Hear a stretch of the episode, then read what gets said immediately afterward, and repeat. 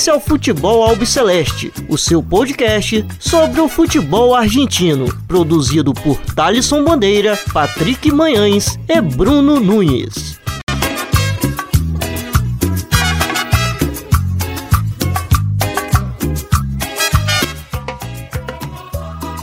Salve, salve a todos vocês que acompanham o podcast do Futebol Celeste. Meu nome é Thalisson Bandeira estou sempre junto na Paravalante na companhia do Bruno Nunes e Patrick Manhãs. Chegamos ao nosso quinto episódio, onde a gente vai falar sobre Barra Bravas e a política dentro dos clubes na Argentina.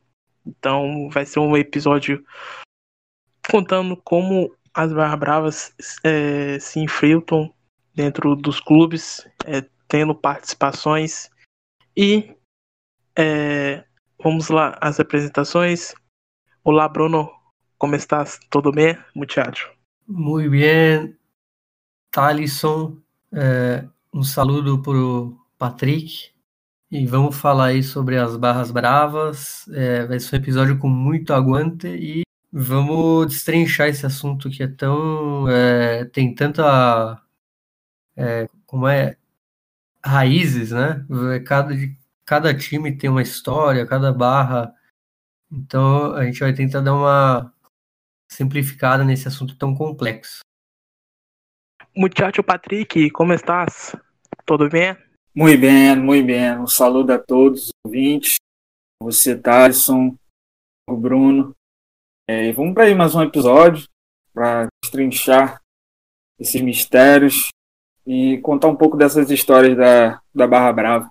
E para esse episódio a gente vai soltar uma música que acho que é bastante conhecida aí pela uma música latino-americana, principalmente na Argentina, de Barra Brava, que é a música La Cumbia de los Trapos da Yerba Brava, e o Bruno vai contar um pouquinho o que é essa música para vocês após vocês escutarem um trechinho dela.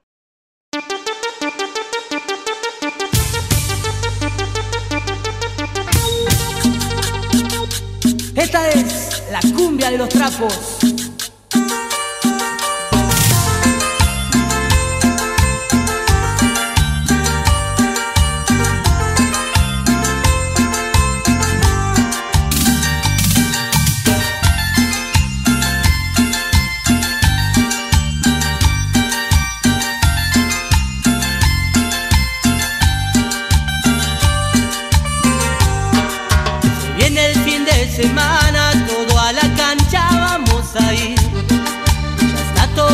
Parado el bombo y el trapo para salir. Al equipo que tiene más aguante, lo llevo dentro del corazón. Saltando, cantando, prendidos a los trapos, dejamos el alma en el tablón. Bom, Thalisson, ouvintes, Patrick, é, essa música, né, La Cumbia de los Trapos, do Xerba Brava, é, ele é um hino para todas as barras, não só da Argentina, né? É um hino para todas as barras do, do, continente, porque é uma música muito famosa. É, essa banda teve um outro sucesso, né? Que é El Pibe Cantina. E só que essa música ficou nesse na cultura barra brava pelo, pelo clipe, pela letra, né? Como ele fala borracho, né? Que, ele, que nem os borrachos do tablão. Ele, e e é, o clipe é bem interessante, se vocês puderem ver um dia, que são várias camisas do futebol argentino, acho, e o, o detalhe que eles dão bastante destaque pro Tigre de Vitória, né? Eu não sei se algum dos membros da banda era torcedor e resolveu dar um, um protagonismo aí pro Matador, mas é isso, é uma, é uma música que ela transcende o, essa questão cultural, musical e entra na cultura de cancha. Bueno, é, para começar para valer, é, o assunto hoje aqui vai, acredito que vai render muito, tem muito, muito assunto para a gente conversar aqui do, durante esse episódio. E mais para frente, já adiantando, a gente vai ter a participação do Nico Cabreira, é, que é pesquisador, já é, tem um conhecimento amplo sobre Barra Bravas, tem vários artigos publicados em sites, é, também sobre a Barra Brava do, do Belgrano, que é o time dele, é, que ele torce, que ele, que ele é de Córdoba, da, da Argentina. Então, mais para frente, ele vai entrar aqui é, com, com áudio, é, nos enviando aí para nos auxiliar é, nesse assunto que, que precisa de, é, de bastante conhecimento. Bueno, é, a gente vai começar falando sobre qual a influência das Barra Bravas nas equipes de futebol. além de cantar, de, de alentar em prol é, dos, dos clubes. Tem, tem a questão também por fora, que muitos já, já se falaram em, em jornais, em, já, já passaram em várias notícias, que é a questão de.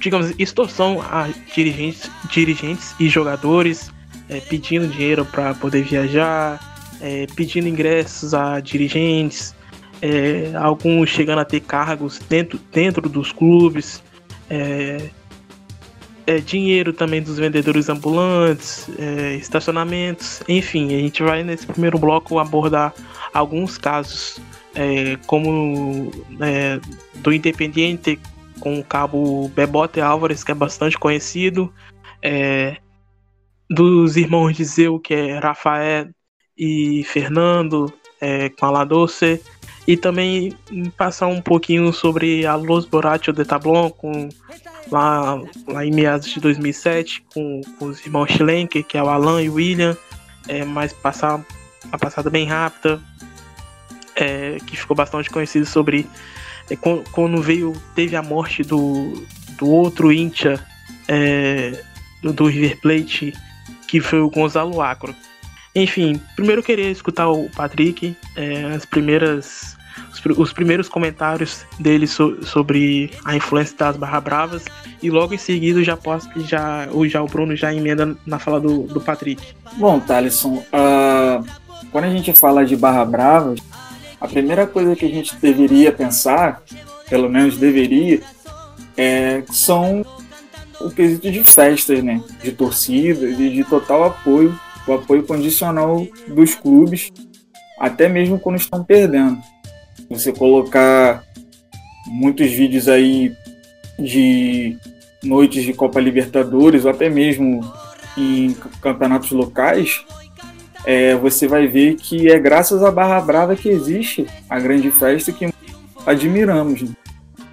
É, e, e, dos da década de 80, 90 pra cá, as Barras Bravas elas acabaram sendo é, notícias de extorsão, de envolvimento com, com, com dirigentes, é, de apoio, seja político, até por benefício próprio, é, como também, por exemplo, a, as idas a ter como benefício os ônibus para poder ir para os jogos, é, e até mesmo é, é envolvendo dinheiro. É, no caso da, das barras bravas em si, o maior crescimento nesses últimos anos foram a, a, as questões de, de ligações, é, podemos assim dizer, ocultas, envolvendo dirigentes no, no poder. Com isso, teve esse crescimento. Bom, é isso que o Patrick disse, né, sobre as influências políticas, é muito mais do que só uma torcida e alento e festa e carnaval, músicas é muito mais do que isso, é um universo que transcende o, o campo de jogo, o lúdico, e entra na política, entra em setores sindicais, é, além da, de ser um jogo de influência, né? É, as barras bravas influenciam decisões é, de diretorias, é, contratações, é, muito, muito é do jogo de bastidor dos clubes argentinos passa pelos barras, né?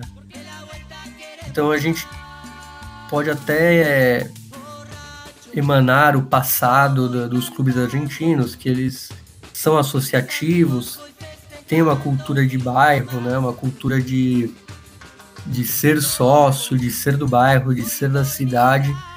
E como os clubes são tão é, enraizados, acaba que o torcedor, principalmente o Barra, ele tem um protagonismo muito maior do que em qualquer outro lugar da América do Sul ou do mundo. Então acho que todas essas complexidades formam esse ambiente que é tão único na Argentina. E eu acho que é, não só nessas questões extracampo, digamos assim, é, em algum outro país da América do Sul pode se comparar com a Argentina, também na questão de, de, de fazer o famoso carnaval, é, de alentar, enfim, acho que nada se compara ao que acontece no quesito de, é, das Barra Bravas. É, Patrick, você quer fazer mais algum comentário na fala do Bruno? É, que não só na, na tomada de, de decisão do, dos cartolas, dos dirigentes, como também do lado é, do governo, né? Com relação ao, ao, poder, que será tema também no, nos blocos seguintes.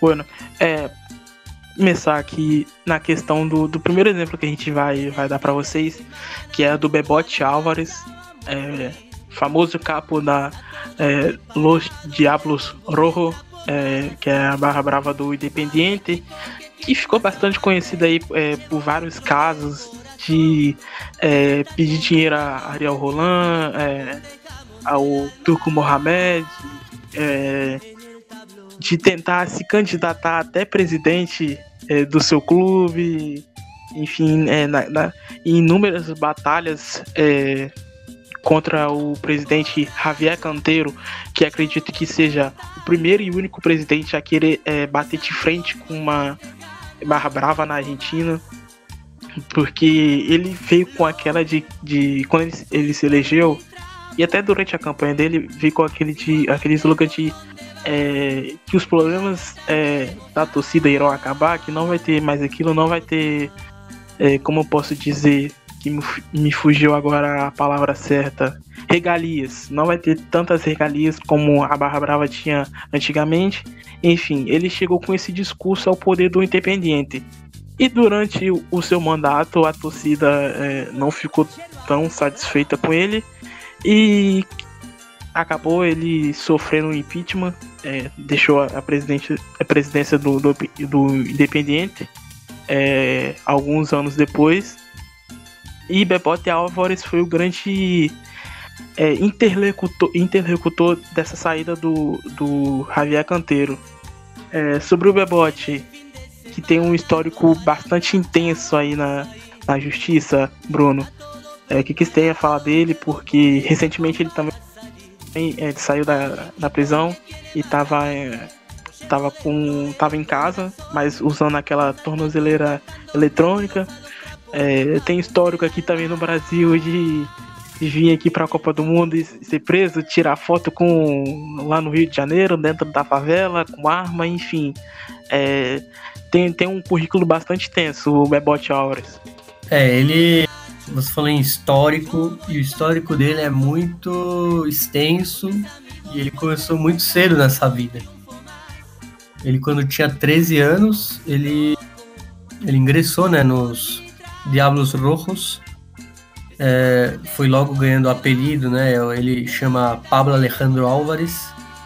Só que o, o capo da barra à época, que era o José Fabián Fernandes, conhecido como El Gallego Popey, chamou ele de Bebote, porque na língua espanhola o Bebote é o, é o bebê, né? Ele, ele chegou com, e Bruno, com 13 Só fazer. Sim. Só fazer um, um comentário nessa fala sua, é, já te cortando, desculpa, é que, bem, com, bem como você disse, ele começou cedo na, na Barra Brava, mas já logo cedo ele praticava alguns crimes, né, como roubo, por exemplo. Sim, ele era. Primeiro que ele era muito bem relacionado no mundo criminal, né? Ele tinha amigos é, ladrões, esses é, roubos furtos, é, rouba mão armada, saída de banco. É, Então, com 16 anos, ele já era um cara fichado, tipo, ele tinha uma ficha já de respeito, assim, na polícia. É, e, como eu falei, ele entrou com 13 anos na barra, ele foi crescendo até por esse jeito dele de já estar tá inserido em um, no mundo marginal, assim. E em 2003 ele resolveu que ele tinha que ser o protagonista do, do Paravalante ali do Libertadores de América, que é a cancha do, do Independiente. É, e tanto que nesse ano que ele decidiu ser o capo da barra, que era em 2003, o, o líder, o dono da, do trono era o El Gordo Raul, como ele era conhecido. E nesse mesmo ano, esse Raul foi assassinado. E até hoje, esse crime não foi esclarecido, mas é, o que interessa é que o poder acabou nas mãos do Devote.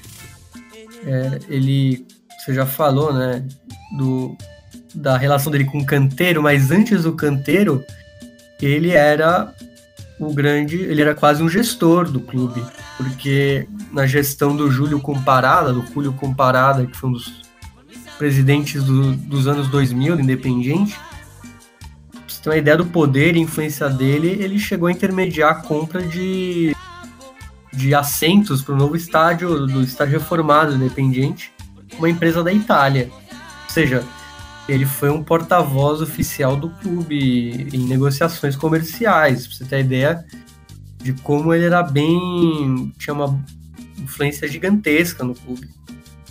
É, recentemente também teve churrasco lá no, no estádio, teve o nome dele na, no placar. É, e tudo foi desabando depois de um tempo. Com o canteiro, ele teve esse tropeço.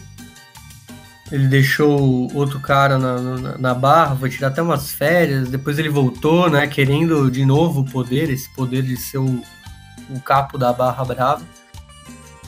E ele só conseguiu voltar a ter um pouco de, de paz lá no Independiente quando ele apoiou o atual presidente, né? O Hugo Moiano. Que ele é uma pessoa muito influente na, Argentina, já que ele é presidente de um dos principais sindicatos do país, que é o Sindicato dos Caminhoneiros. Então ele é o ele não é um simples dirigente, ele é ele também é um líder gremial de uma das principais associações do país. E isso faz com que o apoio do Bebot seja do, do Moiano a ele seja importante. Só que com o tempo, até o Moiano não queria ser visto e ele mesmo conseguiu fazer suas próprias amarras ali na, nos Diabos Rojos e botou seu protegido lá, né? O conhecido como Roberto El Polaco Petrov, que era o como é o guarda-espalda dele, como eles falam em espanhol, que é o, o guarda-costa. Então o Bebote acabou indo para escanteio e foi preso por conta dos, dos o que você já falou, né? Que ele fez a extorsão ao Olan, Ariel Olan, que hoje está no futebol chileno, mas é reconhecidíssimo por seu trabalho lá no, no Rojo. E ele, e ele protagonizou essas coisas que até são cômicas, né? Do, da Copa do Mundo aqui no Brasil, dele entrando disfarçado.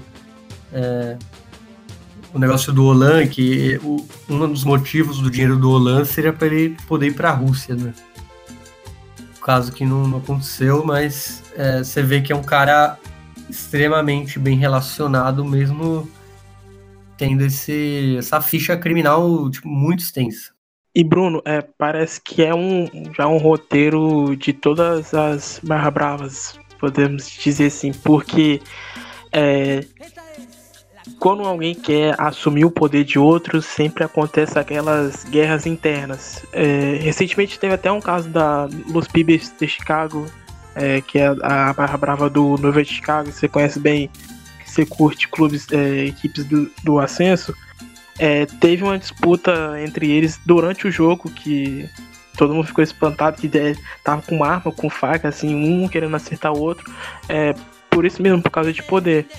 E sempre é, há mortes é, é, quando se envolve a questão de, de poder, né, para poder assumir a Paravalancha. É, e sobre isso, do ascenso, até de outros times, às vezes é comum você ver é, capos de barra, barra bravas é, que são, tem grande influência, eles não apenas são da barra do, do time grande, né? Eles fazem esse, essa dupla jogada aí. Por exemplo, exemplos que eu já vi, o, um líder lá do, da barra do, do, do Independiente também era um dos líderes da barra do Santelmo, que é um time ali perto ali do, do, do estádio do Independiente, e eles fazem esse. Tipo, eu protejo o time grande que eu torço, mas eu também protejo o time do meu bairro. Então eles fazem esse duplo papel às vezes. Tem muito. Às vezes não é tão comum, mas existe isso do, do Barra que também faz parte do, de uma barra do ascenso, mesmo sendo já de uma barra grande. É, e Bruno, só nessa questão, é, voltando nessa questão do Bebote Álvares, é, quando estava envolvendo a questão dele é, com o Javier Canteiro, que ele estava batendo ponto é, com frequência e percebe-se que até porque a imprensa ia cobrir diariamente o Independiente e via ele lá é, todos os dias. Tem vídeos dele invadindo a sala da presidência é, é, junto com seus capangas. E foi no momento que o Independiente não vinha tão bem assim, é, questões da presidência é, acho que atrapalha, atrapalharam o clube, porque o clube foi é, é, para B Nacional. E também durante esse momento que estava acontecendo várias coisas extra-campo, a barra também estava é, rachada que o outro sucessor dele, que era o César Luquijo Rodrigues, enquanto é, Bepote estava preso, assumiu a barra, a barra brava e e quando ele saiu, e quando o Bebot saiu, ele queria de novo o poder, mas o Lukish falou que não. Agora a barra é minha, espera um pouquinho aí. Então a, a barra uma rachada, teve duas barras chegar a ter no jogo. No mesmo caso da La Doce, que a gente vai comentar é, daqui para frente. Então essas coisas parece que já, já é um roteiro. É um roteiro escrito, né? Sim, é um, é algo comum. É, parece que toda barra tem o mesmo roteirista, assim, porque é sempre uma briga de poder, alguém sempre sai ferido, sempre tem algum é, entreveiro aí. Patrick, é, para finalizar sobre esse caso do Bebote Álvares e, a, e, caso, e os casos de extorsão ao Ariel Roland e ao Tuco Mohamed, é, você quer falar alguma coisa? É, chegou a ver alguma coisa? Porque é, o, o caso do Ariel Roland, que foi campeão com, a, com o Independiente pela Sul-Americana em 2017, é que, como o Bruno disse, ele queria é, ingresso para a Copa da Rússia, né? Só que isso não aconteceu.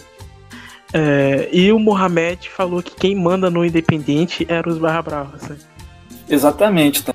É, como o Bruno é, destacou perfeitamente, o Bebote Álvares ele tinha uma influência muito grande no Independente em, e talvez em todo tipo de atividade do clube.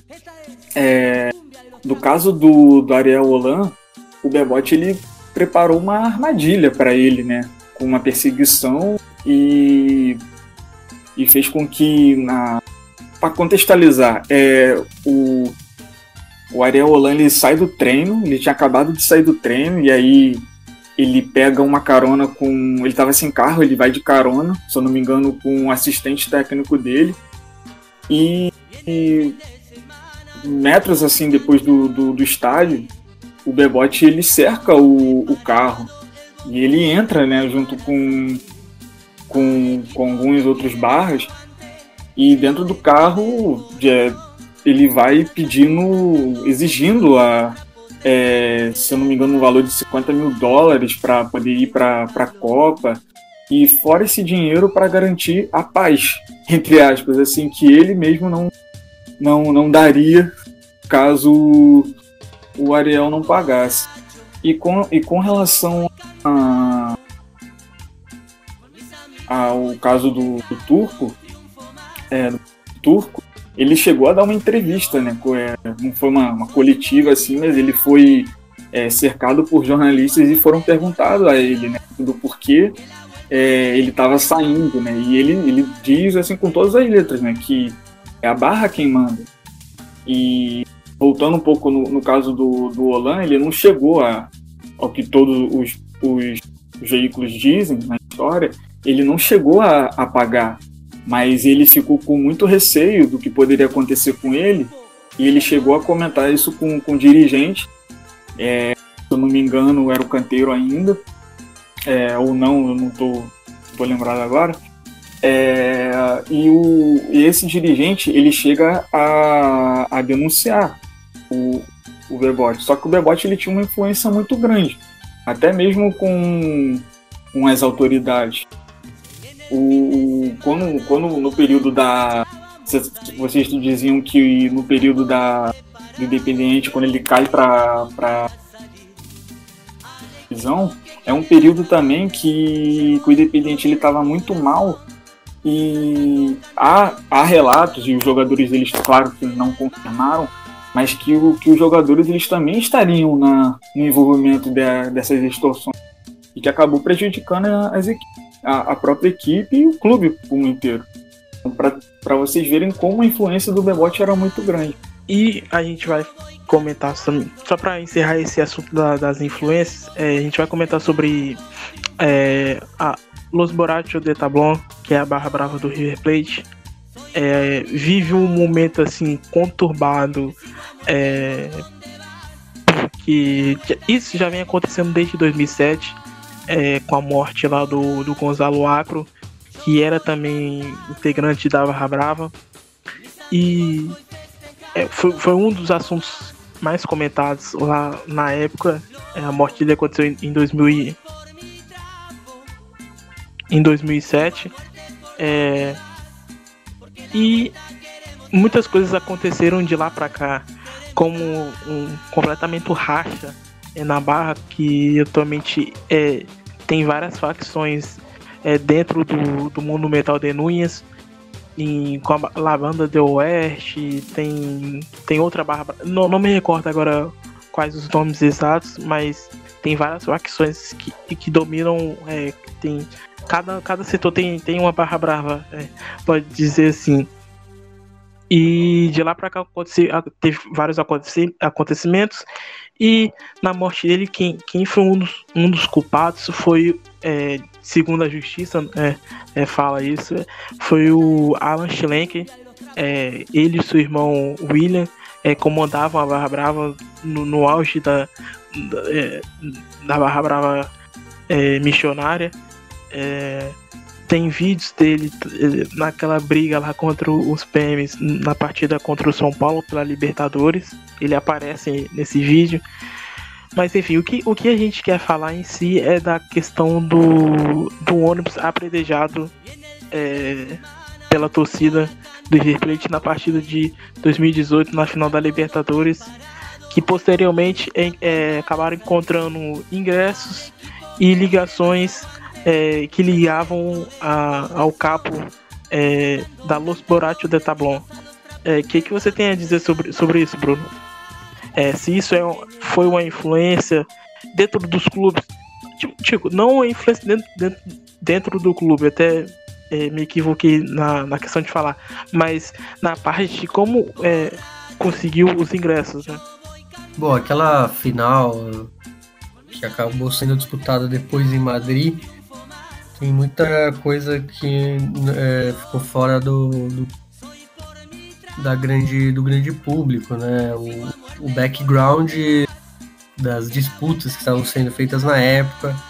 Também tinha um sentimento de revanche, né? Do, do, desde o do gás de pimenta da torcida do Boca, na, numa, liberta, numa Libertadores anterior. Então tinha todo esse, esse caldeirão de, de confusão pronto para explodir, como explodiu né, naquele dia. É, vimos a Libertadores sair pela primeira vez no nosso continente e ser disputado na Europa. É, acredito muito que tenha não, não tenha sido só algo para prejudicar o Boca, mas muito a ver com a política interna do clube também.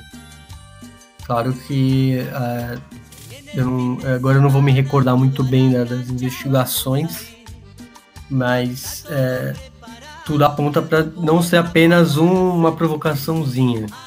Acredito que seja muito mais do que isso. E, e antes você fazer, antes fazer seu comentário, o, o Patrick, não, eu só queria falar que o, o capo da, da Los Borrachos de Tablon atualmente é, que eles falam que é o é, Caverna Godoy, né? Ele que foi que foi encontrado lá na casa dele com, com os ingressos é, para essa final. Sim, sim. É, e a influência da, do, dos borrachos era muito grande, muito grande mesmo.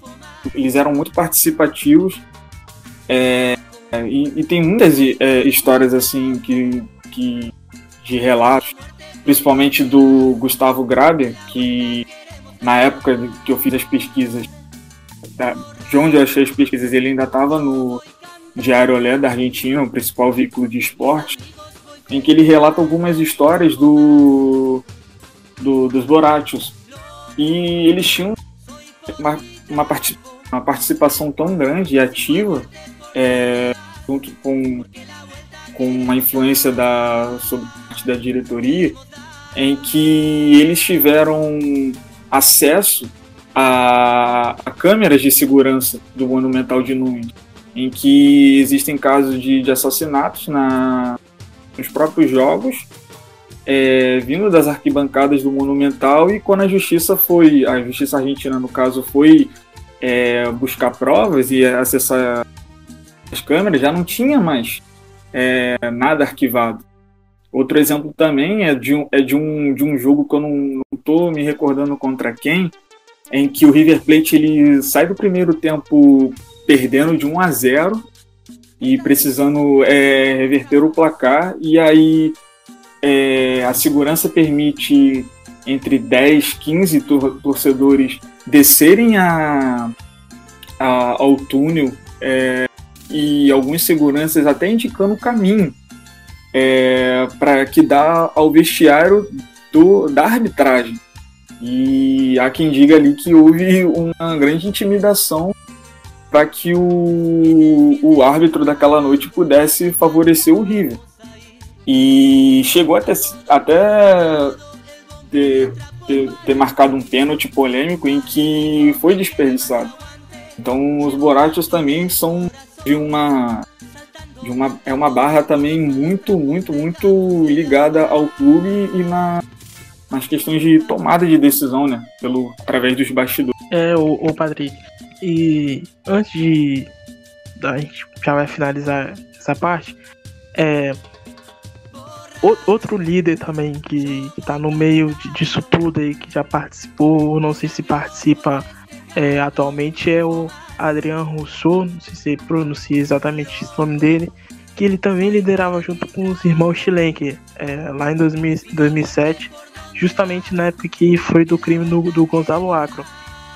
É, e se você reparar, é, já, já tem, teve alguns outros vídeos de, como se disse, de jogadores, é, não, não, não digo jogadores em si, mas é, integrantes da barra é, adentrando ao Monumental de Núñez. É, já teve brigas envolvendo é, a própria facção dentro do clube. Então o histórico deles é, nos últimos anos é, é bastante conhecido. Não, sim, e não só na, na, na questão é, de bastidores envolvendo partidas, mas também bastidores envolvendo negociações, né? Porque também existe a história do, do argentino Gonzalo Higuaín, o atacante, que do River Plate ele foi pro, pro Real Madrid, e o Real Madrid na época ele tinha anunciado que a contratação era de 14 milhões de euros. E o River Plate ele chegou a publicar no seu balanço que a negociação foi de 9. E aí a, a oposição daquela diretoria ela chegou a, a, aceitar porque ela foi intimidada pelo, pelos borrachos e, e, chegou a, a lucrar, a, de acordo com, com o Gustavo, é 10% de, desses 5 milhões de euros. Então, para você ver que é uma atividade assim muito próxima, né, muito participante. é, dos negócios e também do, dos bastidores do clube. E só retornando no caso do, do Gonzalo Acro, que é um caso que até hoje repercute muito na Argentina, é, que um dos envolvidos, ele tá, ele pegou prisão perpétua, que foi o Alan Schlenker, é, ele deu até uma declaração que dentro da cadeia deu uma declaração para a TV. Ele falou que o Gabriel Cordói é, é um mercenário que com certeza ele, ele tem dedo ali, é, tem dedo dele no meio sobre o, o ônibus apredejado da, é, do Boca Juniors na final da Libertadores. E antes de finalizar, a barra tá proibida no, atualmente de adentrar ao Monumental. É, não tem nenhuma barra é, com bombos, com trompeta, com murga, atualmente é, no, no estádio do River Plate. Mas um jogo recente é, pela, pela Copa, falar Copa do Brasil, eu tirei Copa do Brasil, é, Copa Argentina, é, que foi que foi lá no La Fortaleza, estádio do, do Lanús, teve uma barra brava que eles falam que eles chamam de La Banda do Oeste e teve, teve até um trapo como eles diziam que é, nos, é, nós outros somos a história é como eles falam que eles são a história. É, mas enfim é, é, agora a gente vai escutar a contribuição aí do Nico já quero agradecer ele pelo áudio ele vai falar um pouco sobre essa influência das barra bravas na, na nas equipes é, da Argentina. Então, não tem uma data precisa para responder essa pergunta, né? É, porém, a gente pode dizer que as ligações entre as barras e, as, e a política dos clubes existiram sempre. Em consequência, eu acho que para responder aquela pergunta, a gente tem que saber e conhecer da origem das barras. Então, vou fazer uma resposta um pouquinho longa, mas é importante para contextualizar. Vamos lá. É, o surgimento do termo barras bravas na Argentina acontece na década do 20 do século 20. É, justamente quando começa o processo de popularização do futebol. Aliás, quando as classes populares se apropriam daquilo que era um esporte das elites, né? Nessa época, década do 20 do século passado, as elites estavam horrorizadas pela chegada do povo, das classes populares, às arquibancadas do futebol. Então, rapidamente, essas elites começaram um processo de estigmatização dos torcedores organizados. E o motivo dessa estigmatização foi a violência e o meio que espalhou essa ideia foi a imprensa. Então você vai ver que em 1920 o jornal Última Hora usa o termo barra para falar de grupos violentos. E em 1925, o jornal Crítica já publica uma matéria titulada Barras Bravas. Essa, então, é a origem do termo.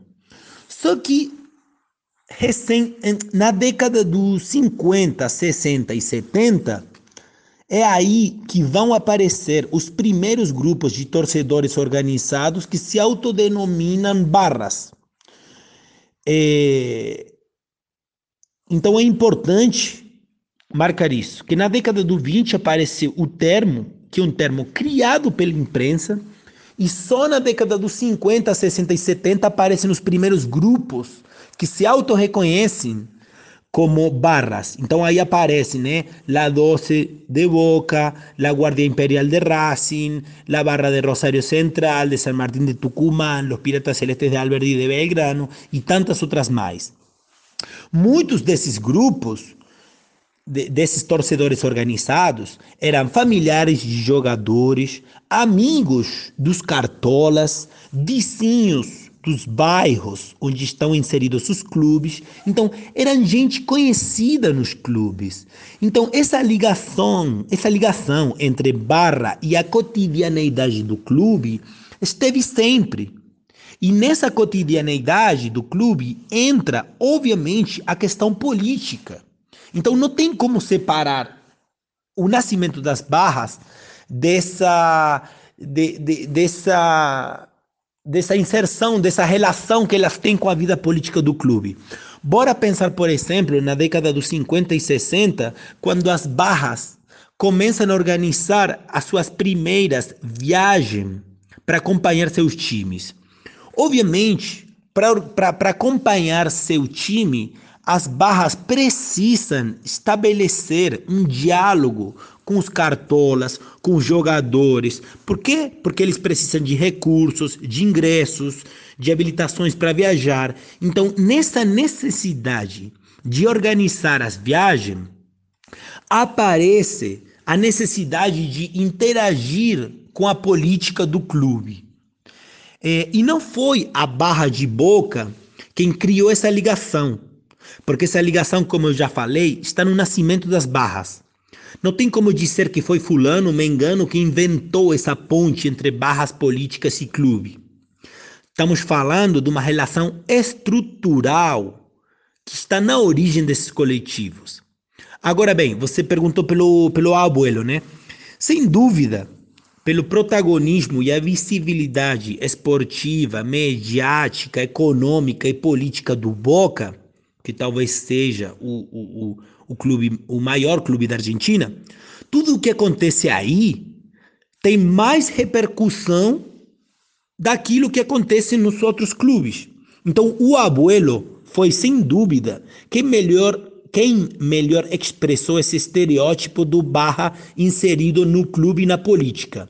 Mas é muito importante assinalar que essa relação já existia em outras barras, e inclusive na mesma doce, na barra de boca, antes do abuelo virar liderança, Boca tinha outra, uma outra liderança que, que foi até a década dos 70, que era chamado de Kike Carniceiro.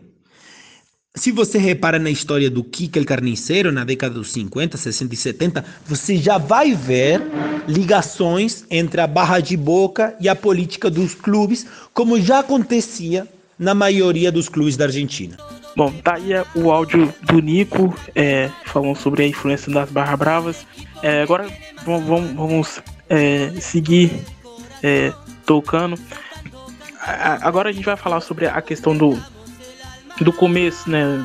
De onde esse poder começou, é, de onde essa influência das Barra Bravas é, dentro da política é, das equipes começaram na Argentina, né?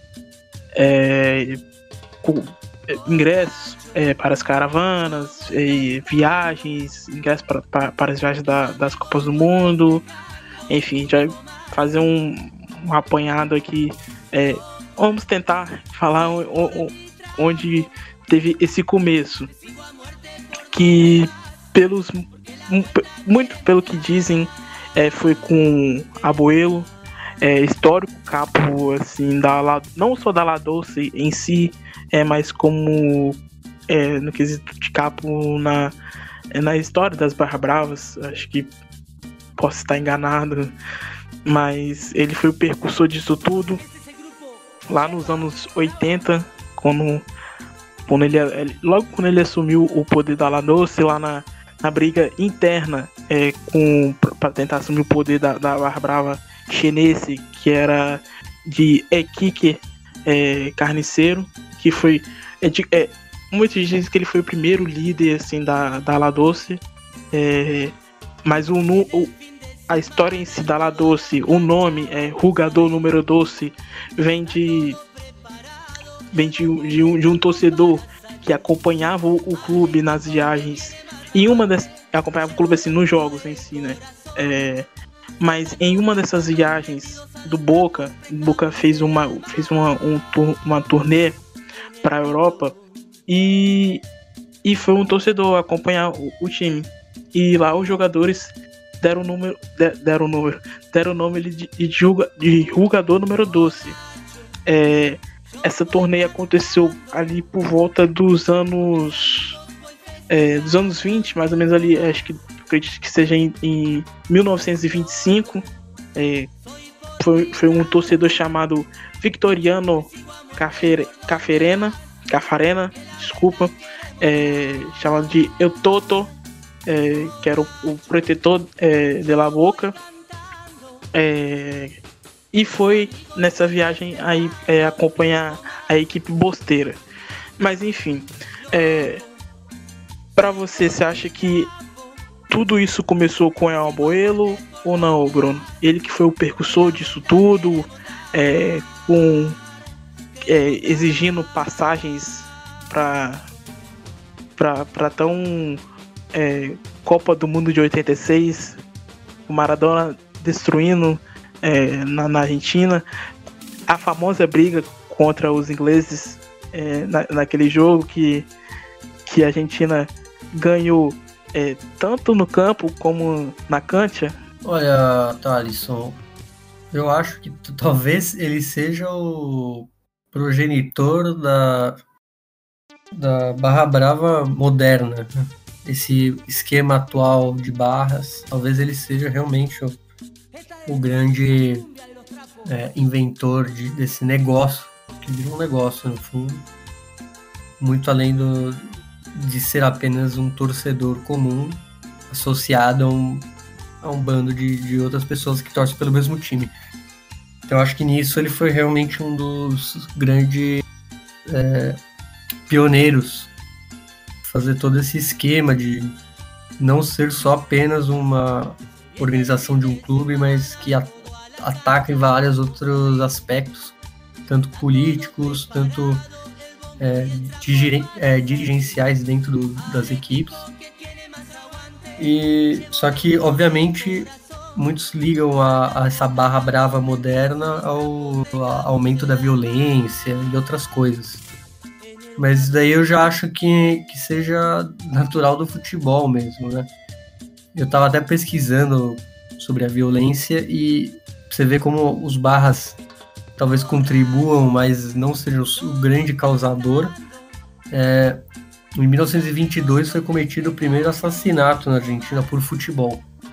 Um jogo entre o Tiro Federal de Rosário e o News Old Boys, um jogo entre dois times rosarinos. E obviamente não teve nenhuma motivação é, barra, de barra brava. Foi um desentendimento. E, mas isso acho que mostra que a violência já vem de muito antes. Mas o, essa modernização do torcer e ao mesmo tempo ser um, um cara tão influente foi com certeza tem dedo do, do abuelo. E não só na, na questão do, do, do abuelo, né, né, Bruno e Thaleson. O abuelo, tudo indica, ele foi o percussor dessa, é, dessa essa fase, podemos dizer assim, última, última fase da, dos períodos da Bravas, das Barras, e que logo em seguida ele teve uma continuidade, né, pelo menos na La 12, porque depois que o, o abuelo ele morre, ela, é, ela, é chegada a uma, uma segunda geração, no caso da La 12, né, que vem o Rafael Dizeu, seria preso em 2007, e aí, se eu não me engano, ele é liberado em 10, eu tá atualmente. E, mas logo depois de ele ser solto, ele passa a ser proibido de, de retornar às entidades. E aí depois teria um, um terceiro líder que seria o Mauro Martim. E nesse caso do que o Patrick falou, a gente vê o mesmo roteiro do Independiente que a gente tinha falado antes. É, Thalisson é, imagino que saiba também que, que ele citou né, das duas barras do Independiente, uma comandada por cada capo. E isso aconteceu também lá no, na Bomboneira, quando a, as barras teve essa sessão, essa, essa, essa quebra entre o Mauro Martim e o Rafael Dizeu. Então teve uma situação bem semelhante ao que aconteceu lá no Rojo. Sim, sim. É, só fazendo um, um comentário é, sobre o El Boelo, é, e foi, foi como a gente tinha falado mesmo no começo, é um roteiro de Barra Brava, o que acontece em todas praticamente. É, como eu disse, quem era o líder eu, eu, acredito que assim, a La Doce tenha três gerações. A do é, é, Carniceiro, a do El Abuelo e a do Rafael. Porque, não sei, eu acho que o Mauro Martins foi como um. Tipo, é, comanda, é, fica no comando e quando eu tô preso, mas quem. Mas você vai me obedecer. Mas não foi isso que aconteceu.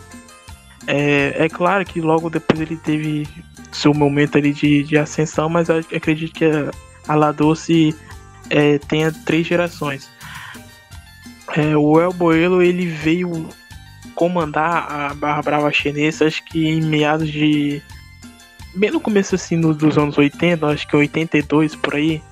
E já ganhou é, notoriedade ali entre o, os, os índios. E um pouco tempo depois é, conseguiu algumas regalias, como viagem para a Copa do Mundo, é, tem, tem um jogo que ele entra dentro do campo e dá, e dá uma placa é, pro Maradona. Enfim, tem, tem algumas coisas que, que ele chegou a fazer que acho que acabou invejando os demais. É, ele veio a falecer em 2001. É, ele foi preso em 97, acho que. É, foi em 97, chegou, chegou a ser preso em 97. E, e dentro da cadeia, salvo engano, ele ficou doente, ficou doente de pneumonia. E depois desse período aí que ele ficou preso, ele não voltou mais é, a comandar a La Doce. Quem, quem já assumiu foi, foi o, os irmãos de Zeu com o Rafael e o Fernando. E ele veio a falecer em, em 2001.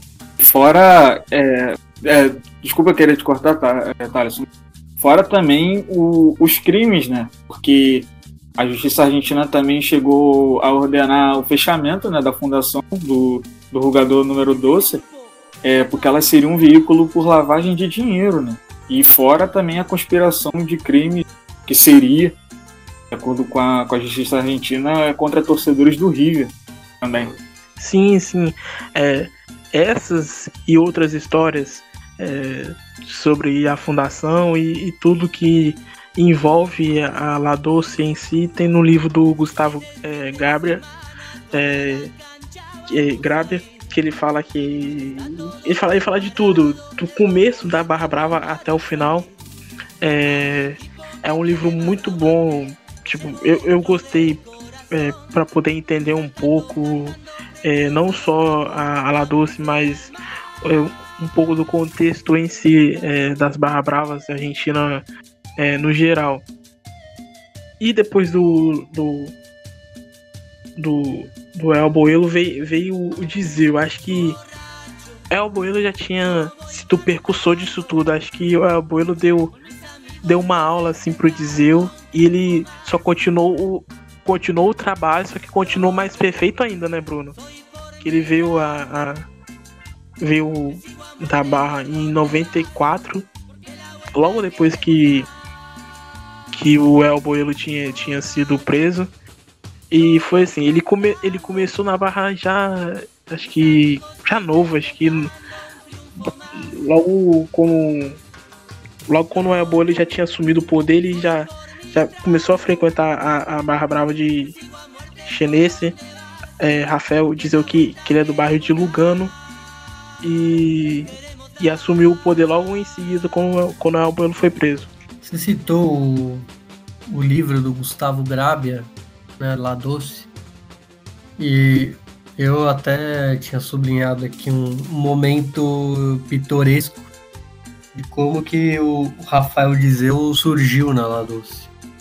Além de ser um membro já há algum tempo, que ele já fazia parte fazia um tempo, só que em 89 ele liderou uma briga contra a Barra Brava do Racing Clube de Avejaneda onde todos os membros da, da Guarda Imperial que estavam nessa briga se jogaram no rio Riachuelo para fugir da, da, da, da, da briga, né? E desde então ele virou uma pessoa de confiança do Abuelo, desde que ele fez isso com o pessoal do Racing, ele acabou virando até o tesoureiro dessa fundação, né, número 12. E você disse que o, o Abuelo foi pioneiro, como a gente disse, Rafael Dizeu talvez tenha trazido uma profissionalização do desse método do Abuelo. Deixou em, em uma escala muito maior, a níveis industriais, vamos falar assim. Porque o Boca começou a virar. O Boca não, a La Doce virou talvez a, a Barra Brava mais influente no futebol. Talvez não a mais temida em, em, em termos de, de, guerra, de violência, mas a mais influente, com certeza, isso não tenha dúvidas. E muito se deve ao, a esse ar que ela tomou quando o Dizeu virou o novo capo. É. E só, só fazendo um, um comentário na fala que o Bruno chegou, chegou a dizer, na questão da, de duas barra bravas, foi naquele jogo contra o, o Rafaela, que foi logo quando o, Dizeu tinha saído. É, foi como eu disse, o Dizeu foi preso em 2007, depois de tantos episódios aí se safando. Ele foi preso pelo, por uma briga que foi contra o Chacarita, é, no amistoso lá em Labo, na Labomondeira, é, acho que em 99 e no livro que o Gustavo Grábia fala, é, a La 12 tinha, um, tinha uma amizade com, com, a, com a barra de, do Chacarita. É, eles tinham uma amizade, mas essa amizade aí não, não durou por muito tempo. É, e, e quando o Diesel foi preso, ele falou assim: quem vai ser o meu sucessor enquanto eu for preso é o Mauro Martins. Mas é o seguinte, eu vou estar tá, eu vou tá preso, mas quem vai estar tá comandando é de lá dentro da cadeia sou eu, vocês, você no caso Mauro Martins vai só obedecer o que eu o que eu mandar. Só que não foi bem isso que aconteceu, né? É, Mauro Martins acho que acabou gostando é, de ficar no poder e quando ele saiu teve aquela cena lá clássica é, da, da TV focando os dois, uma barra de um lado, outra barra do outro, ninguém, ninguém sabe é, para qual lado cantava.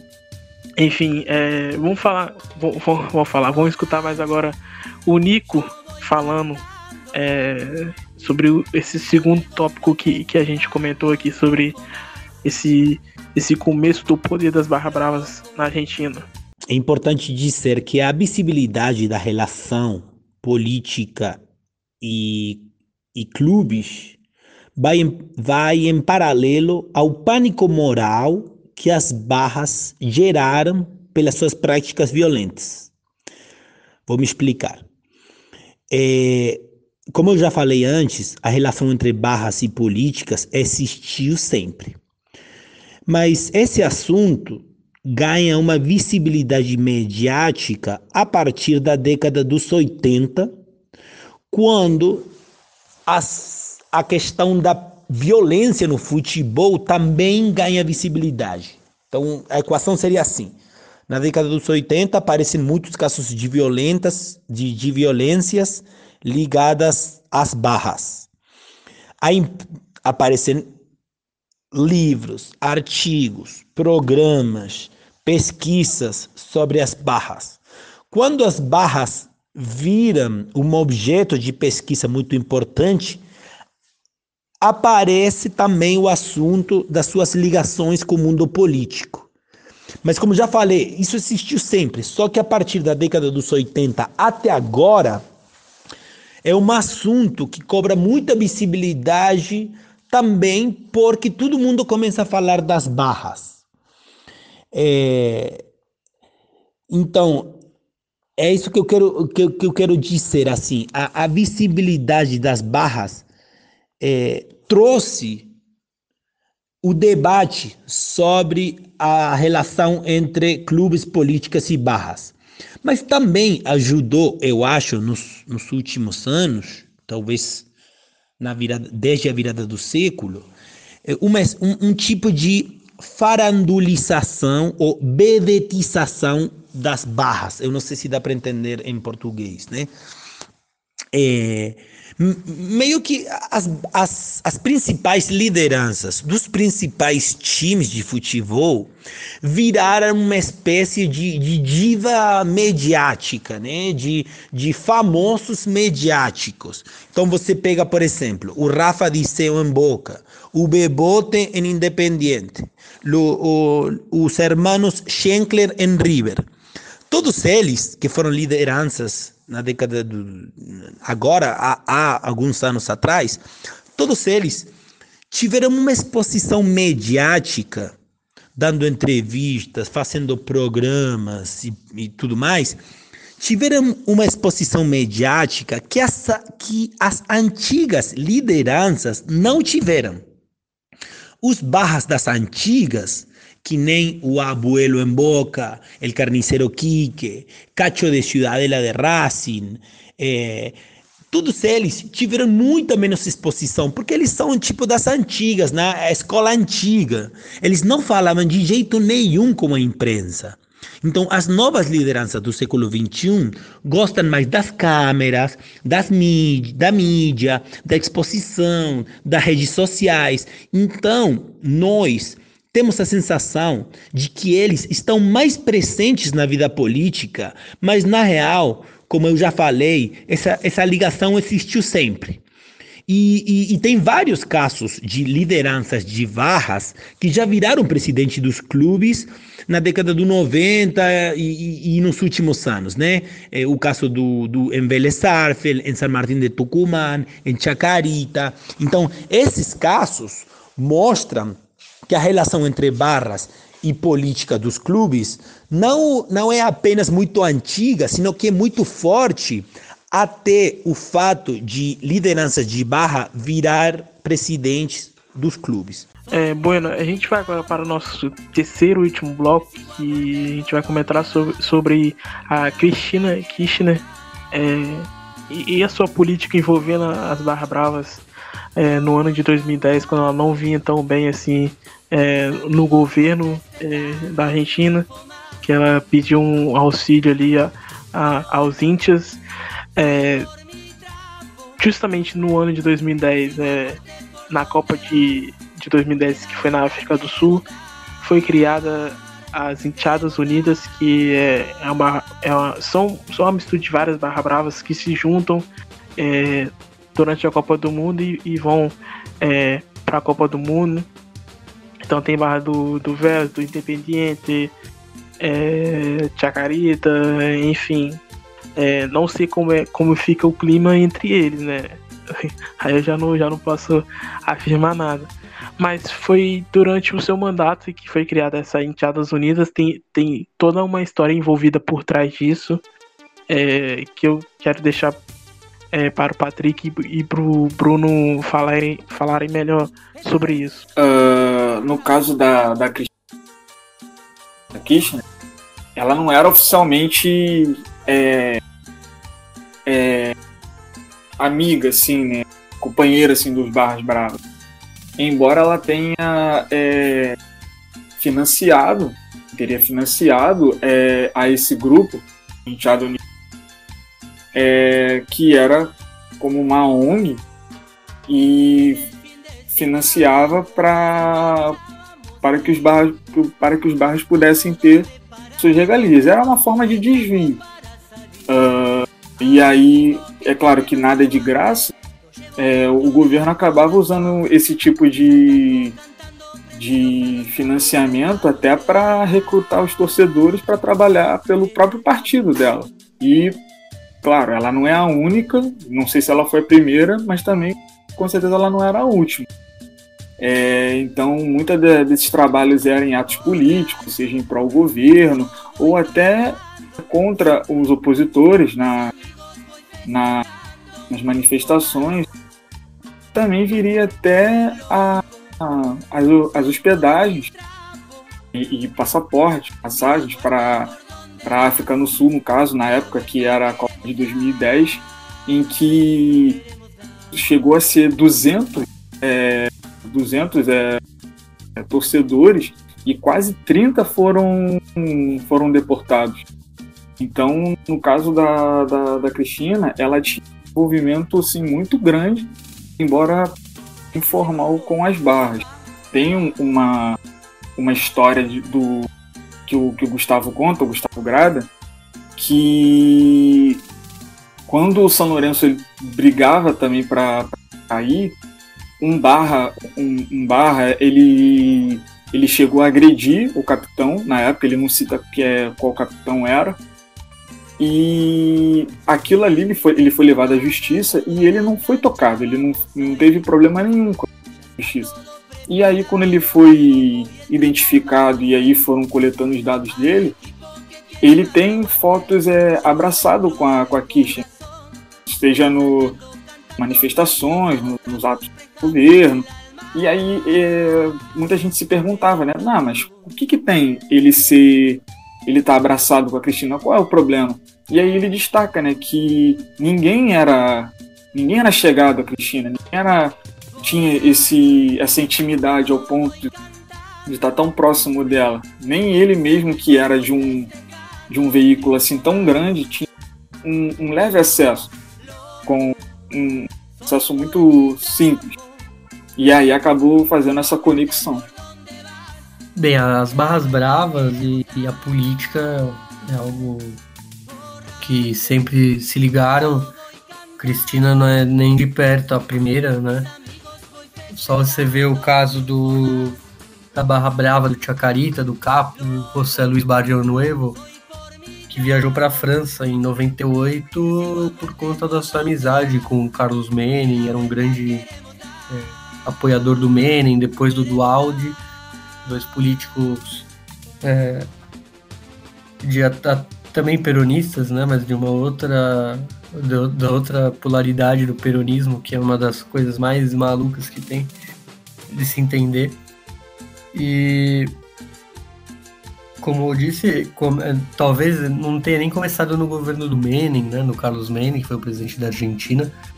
É, só que a Cristina resolveu emular, né, e não só ela, o Maurício Macri como presidente do Boca e já conhecendo todo esse pessoal dos seus tempos de dirigente, também usou da, até para outro tipo de, de apoio, né? Ela usou para fazer um marketing positivo, né? Ele já usou com uma força de choque, né, contra manifestantes quando ele era presidente de presidente não é prefeito de Buenos Aires. É, para espantar algumas é, protestos de, de, professores ligados ao partido dele, né, do PRO. Então você vê que é uma a, de tão protagonista que são as barras bravas, todos os governos utilizaram elas para se aproveitar de algo, até por sua influência. É, alguns barras acabam virando celebridades existe um hype em cima de alguns barras, né, desses capos. É, as pessoas acreditam neles, né? E tá vendo que eles eles são os caras que dirigem a maior paixão do país. Eles sempre vão estar ali no, no pódio de influência, né? Então eles têm que agradar essa galera e, se possível, usar eles pro, pra esse lado político geral, né? Não apenas destinado aos clubes em que eles torcem ou são pessoas é, da dirigência, né, por exemplo. É, e essa questão de, de envolvendo política e barra brava já, já vem acontecendo há alguns anos. É, chegou a vazar é, uma notícia e comprovaram é, anos depois que em 2015, 2015, em 2005, ano do casamento do Giseu é, com sua esposa chamada é, Soledad Spineto, é, nesse mesmo ano do casamento entre os dois, da união entre os dois, a Soledad Spineto tinha um cargo de secretária é, no ministro de Segurança de Buenos Aires, Carlos Stonelli, é, na época que era do governo de Felipe Solar. Então, na, é, nessa época, eu acho que acredito que o Diesel. É, o Diesel não, não, não, havia sido preso ainda. Ele foi ser preso dois anos depois, em 2007. É, viram que a mulher do Dizeu já tinha, tinha um cargo é, é, no, no, no, governo de, é, de, Buenos Aires. Só para vocês terem uma, uma ideia de como as coisas acontecem assim e você fica é, de bobeira de, de como, como as coisas são bastante é, estranhas, né? E no caso da Cristina Kirchner, se vocês repararem, tem vários discursos dela no, no cilindro de, de Avejaneda. E é, atrás dos gols tem a Laguardia Imperial, é, tem, um, tem um pessoal na Paravalancha é, cantando. É, se é cântico voltado para o Racing, eu já não sei. É, mas acredito que seja para ela, pelo partido peronista, né?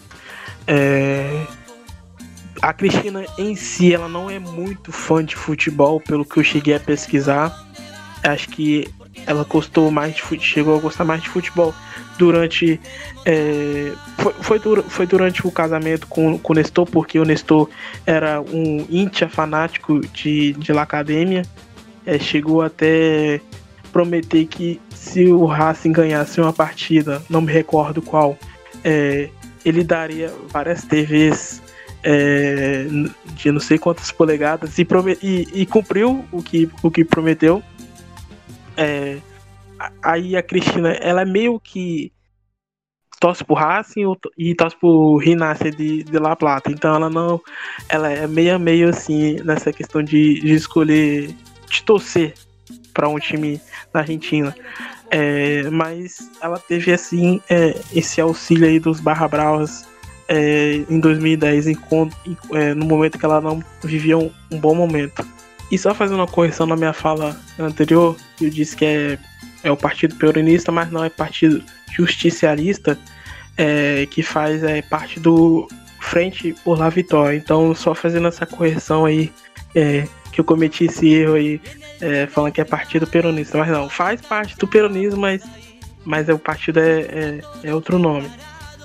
E já como o programa é, é, um programa longo, de um assunto bastante é, é, extenso, um assunto grande, é, a gente vai encerrar por aqui. É, antes de encerrar, é, a gente vai escutar a última contribuição do Nico, Nico Cabreira. Já quero agradecer imensamente por ter nos ajudado, por ter feito essa contribuição aqui conosco é, para poder nos auxiliar é, nesse tema que ele é, conhece bastante na Argentina. Então já quero agradecer ele. Ele vai comentar sobre esse último tópico aí é, da Cristina e a, a, sua política com, com os Barra Bravas. E logo em seguida a gente é, encerra. Eu vou insistir e repetir um negócio que eu já falei. Todos os políticos e todos todos os partidos políticos na Argentina têm relações com as barras. Não existiria Maurício Macri presidente sem a sua relação com a Doce, a Barra de Boca. Não existiria a família Mojano, que é uma família muito poderosa do mundo sindical, sem a sua relação com a Barra da Independente. E o kirchnerismo, por exemplo, foi quem criou Hinchadas Unidas Argentinas, que foi uma, um, um, tipo de seleção de todas, ou a maioria das lideranças da Argentina, juntas, organizadas, é, para acompanhar a seleção argentina na Copa do Mundo de Sudáfrica em 2010. É, então, eu não diria que é uma realidade exclusiva do peronismo, senão da política toda. Mais um exemplo. Meu time, por exemplo, Belgrano de Córdoba, durante a década dos 80, teve como presidente a De la Rua, que é irmão, um irmão do presidente da nação argentina em 2001, Fernando de la Rua, do Partido Radical. Então, nesse sentido, o kirchnerismo e as suas ligações com as barras é, não foi a exceção, senão que foi a regra da política argentina. Então é isso aí, é, vocês escutaram o, Nico Cabreira. É, espero que vocês gostem é, do, do episódio, do conteúdo que a gente trouxe aqui é, nessa sexta-feira, é, comentando sobre as barra bravas e a política dentro dos clubes da Argentina. É, passando um, um, resumo que a gente falou, a gente falou sobre é, o Bebote Álvares lá no Independiente, falamos sobre La Doce, é, Tiseu, é, falamos sobre um pouco da Los Buratio de Tablon, é, falamos sobre o começo de tudo é, que podemos dizer sobre, sobre essa questão de, de, de poder assim dentro da política dos, dos clubes da Argentina, que foi com Alboelo. E a gente encerrou com a, a atual vice-presidenta da Argentina, Cristina é, Kirchner. É, seus últimos é, comentários, companheiros. Fiquem à vontade é, para fazerem su suas últimas é, impressões nesse episódio.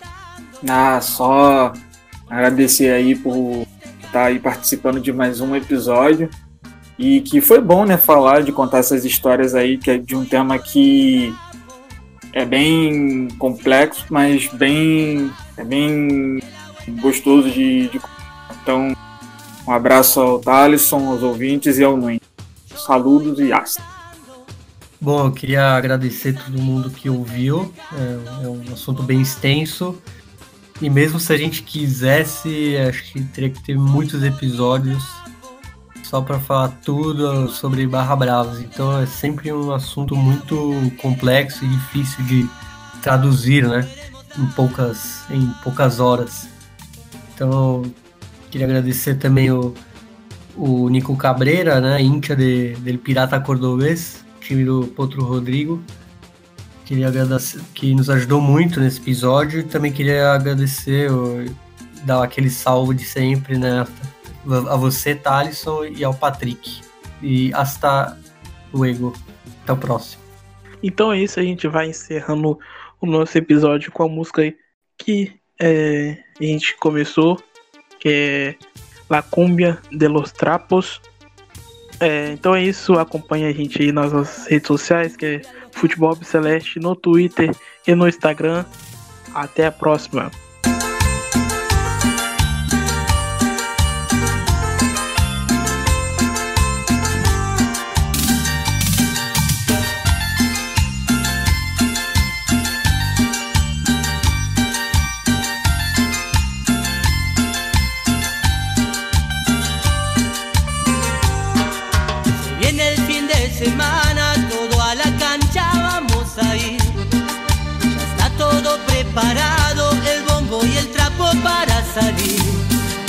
Equipo que tiene más aguante, lo llevo dentro del corazón.